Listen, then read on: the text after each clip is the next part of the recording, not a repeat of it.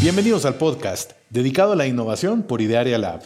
En este podcast estaremos desarrollando diferentes temas, traeremos invitados y haremos recomendaciones que puedes aplicar en tu empresa. Mi nombre es Orlando y junto con Juan Carlos estamos listos para hablar de innovación.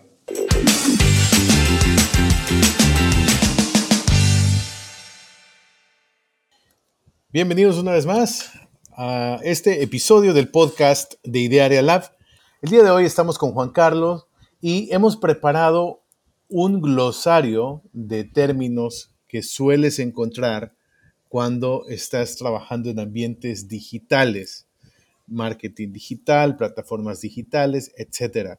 Entonces, lo que hemos preparado es, hemos, hemos aterrizado esos conceptos de una forma clara, sencilla, entendible, para que podamos saber de qué nos hablan, de qué nos hablan. A lo mejor tú estás de alguna manera trabajando con un equipo encargado de una agencia de marketing o tienes a alguien que te está ayudando con ciertas partes de contenido en redes y demás, y luego manejas cierta terminología que no es tan común para ti. Bueno, pues eso es lo que queremos. Queremos explicarte de qué se trata. ¿No, Juanca? ¿Cómo estás? Así es, hola a todos los que nos escuchan en, este podcast. Eh, tal cual lo dices, ¿no? a la hora de, planear el episodio, estábamos pensando justo en, estas personas, ¿no? Que, ya tienen eh, acciones eh, activas en el entorno digital, pero pues que la terminología y la constante evolución, ¿no? De los eh, de los términos y, de las plataformas y algoritmos y demás, pues termina que, siendo prácticamente eh, imposible ¿no? estar, estar al corriente y es por eso que, decidimos preparar este episodio para que te funcione como guía, ¿no? Es una guía, vamos a ponerle como eh, esencial, ¿no? De los primeros pasos para que tengas ahí los términos a la mano. Perfecto, muy bien, pues nos arrancamos de una vez. Iniciamos.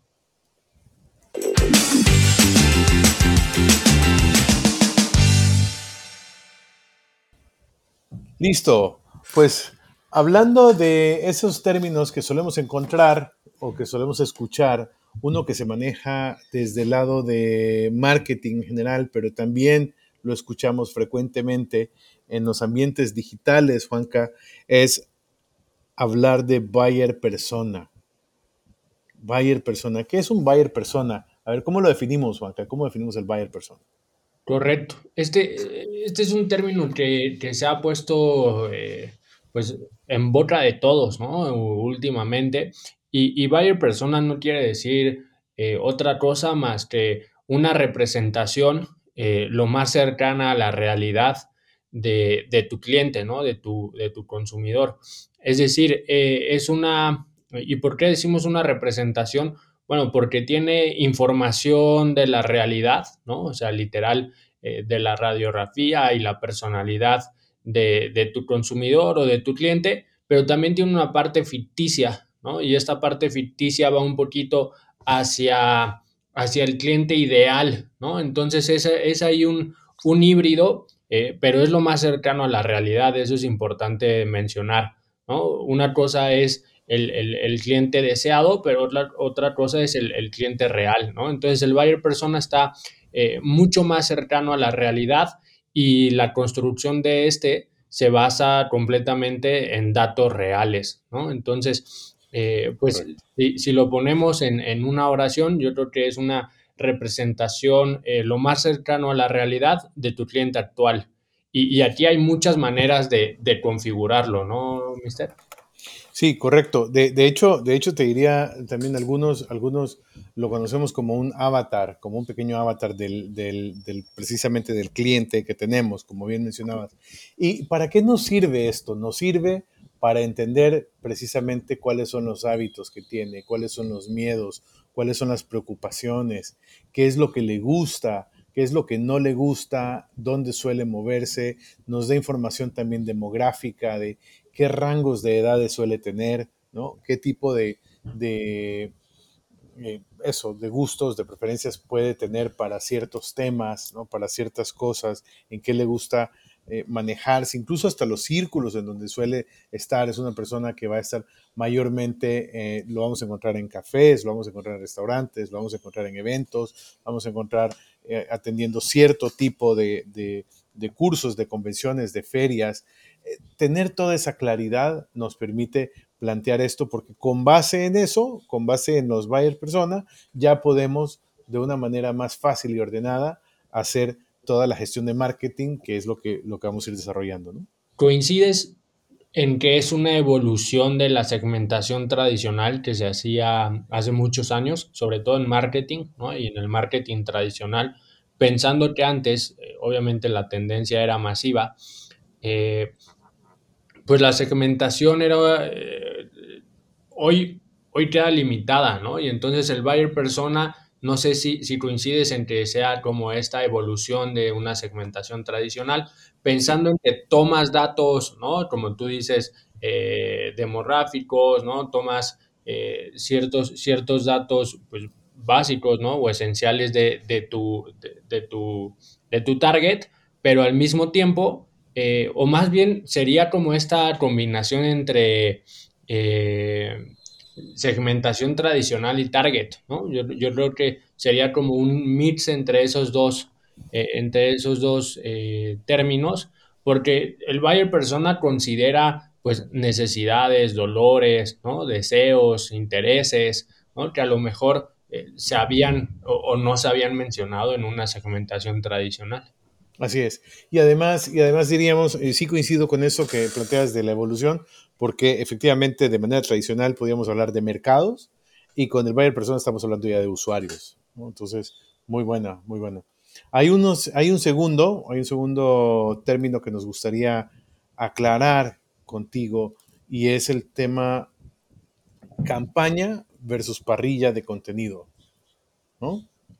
Correcto. Aquí hay eh, y, en la experiencia nos ha tocado eh, convivir sobre todo con este, con este tema, ¿no? Eh, es, importante conocer la diferencia de cada una, una la campaña es aquello en lo cual eh, se, pauta, ¿no? Principalmente, tiene, tiene, la característica de que está orientada hacia la publicidad digital y hacia la inversión en anuncios.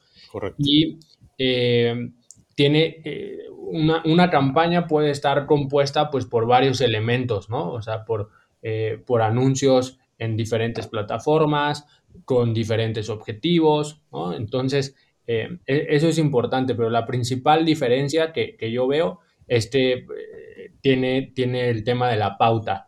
Y la parrilla de contenido, pues es todo aquello que refuerza, ¿no? Que, que refuerza tu plan de comunicación, los mensajes que quieres eh, dirigirle a tu, a tu buyer persona, ¿no? A tus segmentos. Entonces, esto tiene la particularidad de que son, son esfuerzos que el impacto suele verse en el largo plazo y está orientado a que tenga un contenido o una información de valor, ¿no? Correcto. esto no quiere decir que eh, alguna publicación de tu parrilla de contenido, ya sea un artículo de blog, ya sea una publicación en redes, eh, forme parte de la campaña, ¿no? Pero eh, está dentro de tu plan de contenidos. Correcto, correcto, Juanca. Me gustaría aquí agregar que la, la, parrilla de contenidos, también muchos la conocen como matriz de contenidos, y no es otra cosa más que el, diseño anticipado de las publicaciones que se van a estar haciendo en las redes sociales. Entonces, ¿para qué? Para que tú no tengas que estar todos los días quebrándote la cabeza de, oye, ¿qué tengo que publicar el día de hoy? ¿Qué necesito publicar en Facebook, en Instagram y así en cada una de las redes? Sino, lo que suele hacerse es que con, con suficiente tiempo de anticipación se hace una planeación para decir, ah, pues el día 5 del mes, el día 7, el día 10 van a ir estas publicaciones, ¿no? Y esto es, esto es lo que quiero publicar y suele venir acompañado también de lo que se, se conoce como el, arte, ¿no? El arte que no es otra cosa más que el diseño eh, que es la fotografía o lo que sea que vaya a acompañar ese contenido que se está publicando.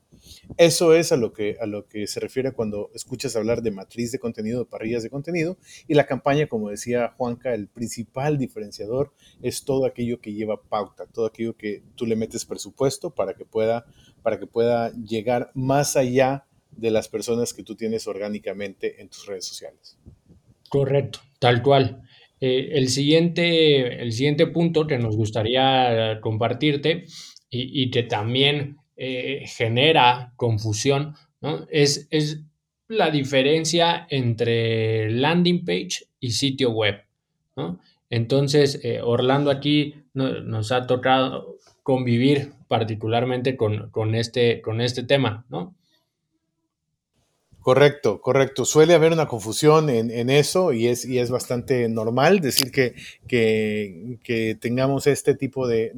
y, tal vez para ponerlo de forma muy sencilla, la landing page la, solemos utilizar como ese, ese, ese lugar donde vamos a aterrizar a los prospectos, es decir, cuando creamos, a lo mejor, déjame lo pongo así, tenemos, tenemos un sitio web para nuestra empresa, pero vamos a promocionar un evento en particular este evento o una promoción en particular o algo específico que queremos promocionar, bueno, lo que, sueles, lo que se suele hacer es que se crea como que si fuera un mini sitio, ¿no? en este caso, un, como una mini página en donde llevamos al tráfico de personas para que las personas puedan llegar ahí a ese, a ese mini sitio y puedan ver la información relevante sobre eso. Ese es un uso que suele darse a la landing page. Pero también hay muchas empresas, sobre todo, sobre todo empresas eh, que, van, que van comenzando, que van arrancando y que van migrando del mundo offline al mundo online, que suelen partir de, su negocio, tenerlo en una landing page. ¿Por qué? Porque no necesitan eh, varias páginas eh, donde usualmente se ve lo de acerca de nosotros, nuestros productos, eh, nuestra misión, visión y este, toda esta temática que suele tener un sitio y que a veces tenemos la creencia de que necesitamos tener un sitio con 10, 12 páginas para que sea completo. No, muchas veces y muchas empresas optan nada más por darte el contenido directo de, qué es lo que hacemos y ya está, ¿no?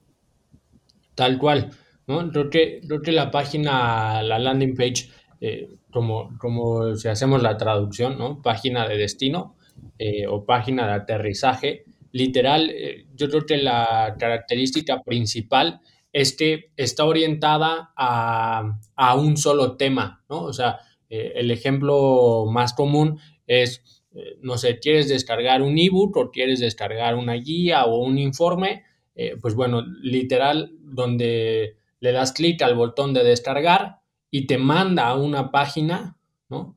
Y viene un formulario, esa es una landing page, ¿no? Entonces, eh, literal, eh, que el propósito es bastante, bastante particular, ¿no? Hacia un solo tema, mientras que el sitio web, pues definitivamente es tu, tu, casa, ¿no? En, el entorno digital y pues ahí está compuesta por todo, todo, todas las páginas que, que, tiene tu, tu, tu sitio, ¿no? Si tú tienes un producto o un servicio, por lo general va a ser más conveniente y más, más sencillo que puedas manejarlo todo con una landing page. Si, si tienes ya una variedad de productos y servicios, probablemente entonces convenga pensar en un, en un, sitio web, en algo un poquito más, más amplio, inclusive si vas a tener una tienda y demás en línea. Pero eso es, eso es lo que queríamos aclarar. El siguiente eh, término que tenemos, o la siguiente aclaración que tenemos es sobre leads o prospectos contra leads calificados o prospectos calificados, Juanca. Correcto. Aquí eh, nos, quisimos hacer eh, esta, esta diferenciación, ¿no? Porque eh, obviamente uno de los objetivos principales de tener una estrategia digital, pues es que que aumenten tus ventas y tus ventas aumentan a través de pues, la mayor cantidad de prospectos calificados que, generas. Eh, aquí nos gustaría que, te imagines o que, representes ahorita que, estás escuchando el, episodio, que hagas una representación de, tu embudo de ventas, ¿no? de tu embudo eh, comercial y que te sitúes en las primeras etapas de él. Eh, en el momento en el que tú tienes un nuevo visitante a tu sitio web, ¿no? Y nada más lo navega sin dejarte ninguna retroalimentación, o es decir, ningún dato que tú necesitas de él para, para iniciar una conversación, bueno, eso es un lead, ¿no? O alguien que inicia una conversación, pero no suele ser del valor necesario para ti, pero bueno, eso es un lead, ¿no? Eh, eh, en automático, digamos que entra dentro de, dentro de tu base, pero pues ahí está, ¿no? No, no se ha, no ha llenado un formulario, no ha entrado en contacto contigo, ¿no? Entonces, pues está en el radar. A diferencia del lead calificado, el lead calificado es, eh, es esa persona o ese usuario que en tus canales digitales, ¿no? Siguió todo ese recorrido que tú le marcaste y te llenó un formulario, ¿no? Y, y adicional, pues está dentro de las características de tu buyer persona. Entonces, si con esta persona ya, ya entraste en conversación, ya generaste una cotización o ya estás en negociación, eso es un lead calificado.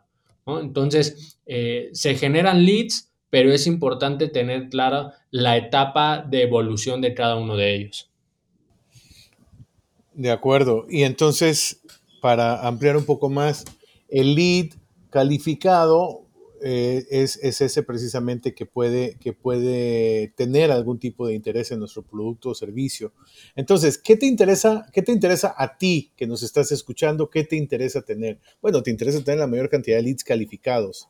Entonces, si, si trabajas con empresas o si tu fuerza comercial, eh, si trabajas con, con agencias que te están brindando prospectos, que te están brindando leads, lo que nos interesa lo que a ti te va a interesar es tener leads calificados y puede suceder que, este, que estas empresas que te están apoyando te generen los leads calificados, ¿no? Y te los entreguen, o puede suceder que te entreguen los leads y que tú tengas una manera de calificarlos internamente en tu organización. Y esa manera de calificarlos puede ser algo tan sencillo como el hacer el proceso de validación y de contacto.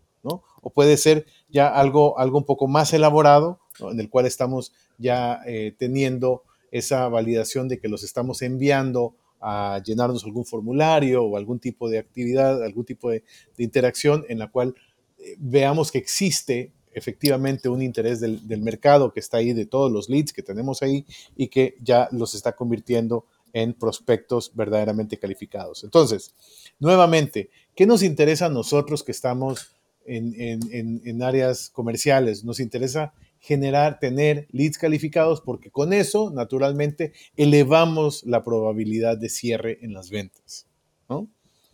Perfecto. Pues el siguiente, Juanca, nos vamos con, los KPIs. Correcto. Aquí, aquí es bien importante y justo eh, llevamos un recorrido, ¿no? Por, por, casi que de la mano de, la estrategia, ¿no? De diferentes etapas, o sea, buyer persona que va como en la construcción y en la definición, luego el contenido, redes, bueno. Muy bueno, sí. Justo, justo los, los KPIs, eh, aquí es importante que, tengas claro, ¿no? ¿Qué, qué es esta, esta parte de, tu estrategia o del marketing digital? Pues los KPIs no son más que eh, estos rendimientos, estos indicadores de, rendimiento ¿no? de, tus acciones. Entonces, aquí es bien importante que, los tengas, eh, aparte de, definidos, ¿no? que con tu equipo pues identifiques cuáles son estos que son de valor para ustedes, ¿no? Porque luego se suele medir o se suelen presentar algunos KPIs, ¿no? Que suelen ser pues de poco valor, ¿no? O poco representativos para el objetivo, ¿no? Como, eh, como número de visitas o como número de likes, número de seguidores, ¿no? Si al final eh, estamos haciendo esfuerzos para, pues, para ventas, pues definitivamente te deben de estar alineados los indicadores hacia el objetivo, ¿no? Entonces, los KPIs no, no son otra cosa más que esos indicadores de, éxito, ¿no? Y son aquellos números que, o, métricas que conviene tener bien presentes porque nos van a definir el éxito de, de nuestra estrategia. Sí, me gustaría complementar diciendo una, una de las cosas que suele confundir muchas veces es, se suele confundir el KPI con el objetivo. Y se suele, se suele llamar, al, al, al, objetivo se le suele llamar KPI. Y eh, es importante aclarar que son dos cosas diferentes. El objetivo es la meta que tengo, lo que quiero alcanzar, cuál es el resultado esperado con lo que quiero hacer. Y el KPI es ese indicador que me va a mostrar si voy en el camino correcto para alcanzar o no el objetivo. Quiere decir que si el, el, el, el KPI, ese indicador, lo tengo, no sé, lo, lo, tengo rojo o no estoy llegando al número que, debería estar llegando, me está adelantando que no voy a alcanzar mi objetivo.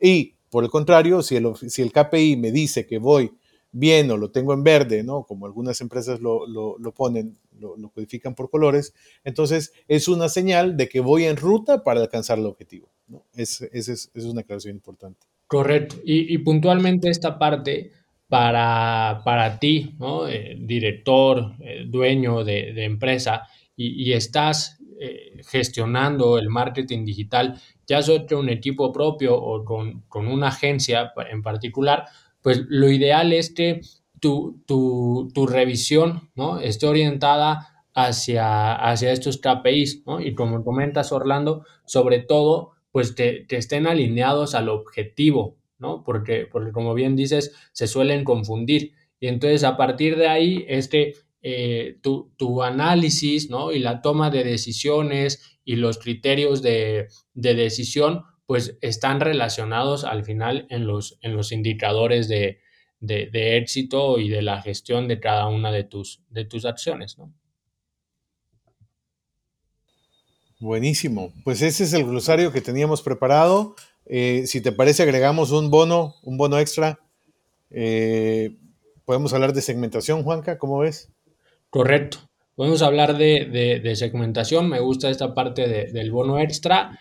Eh, yo te diría que, que, la segmentación, ya lo platicábamos ahorita en el buyer persona, eh, sobre todo hoy en el entorno digital, es, es bastante fácil de configurar de acuerdo a tus, a tus criterios, ¿no? Entonces, hoy las plataformas te permiten eh, configurar eh, ubicación, dónde quieres que se muestren tus anuncios, intereses de las personas, rango de edad, género, idioma, ¿no? Entonces, hoy la segmentación eh, puede ser mucho más allá de, criterios básicos, ¿no? Como rango de edad o, ubicación, ¿no? Entonces, hoy, hoy pueden ir mucho más allá, entonces te diría que la segmentación, la definición de esta tiene que ver con eh, en dónde y cómo se van a mostrar tus, tus anuncios, ¿no? O tus, tus acciones, tus publicaciones. Entonces te diría que aquí platiques y revises con tu equipo o con, tu agencia eh, dónde eh, se están presentando estos esfuerzos, hacia dónde se está dirigiendo la pauta, ¿no? Entonces, esto debe estar alineado obviamente al buyer persona.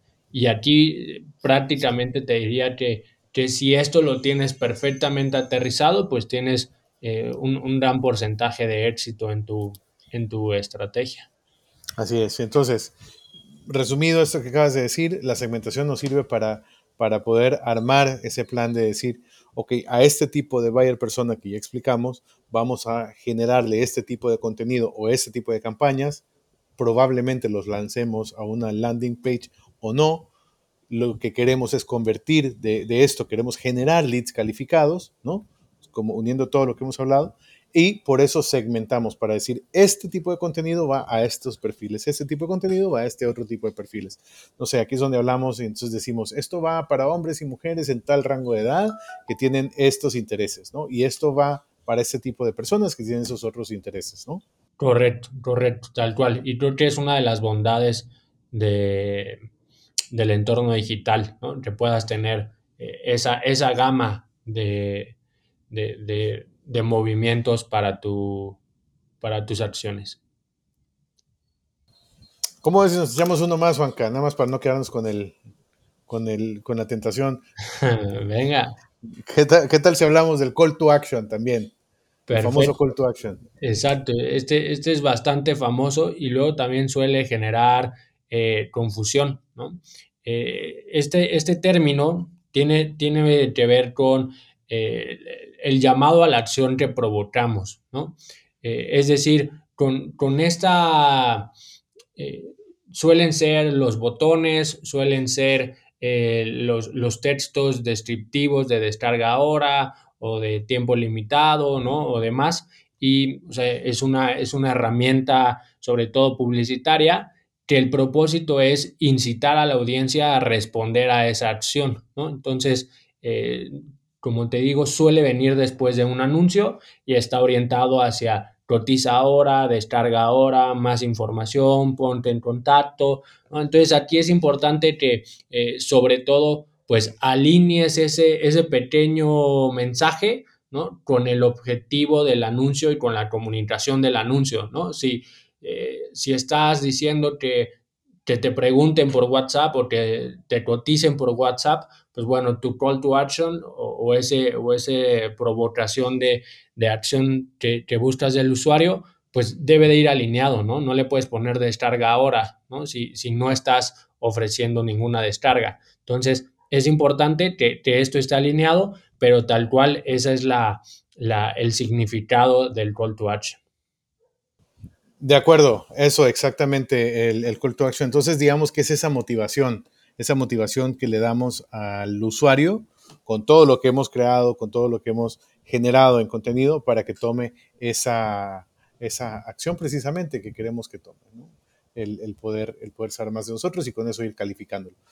Muy bien, de acuerdo, creo que ha sido bastante completo eh, lo, que, lo que hemos compartido el día de hoy. Creo que da, da para, para mucho más, seguro hay más términos que, que eh, te interesan conocer. Si, si, es el caso, eh, por favor, déjanos un mensaje, escríbenos a contacto arroba idearialab.com.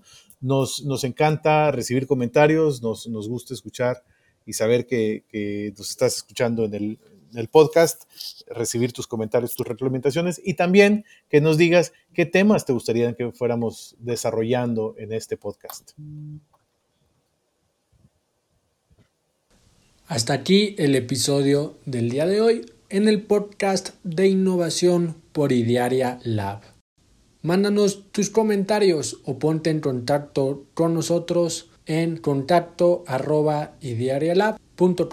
Sigue nuestras redes sociales, Facebook y Diaria Lab, Twitter arroba y Diaria Lab. Dale seguir en tu plataforma favorita de podcast. Nos escuchamos el próximo martes. Que tengas buen día.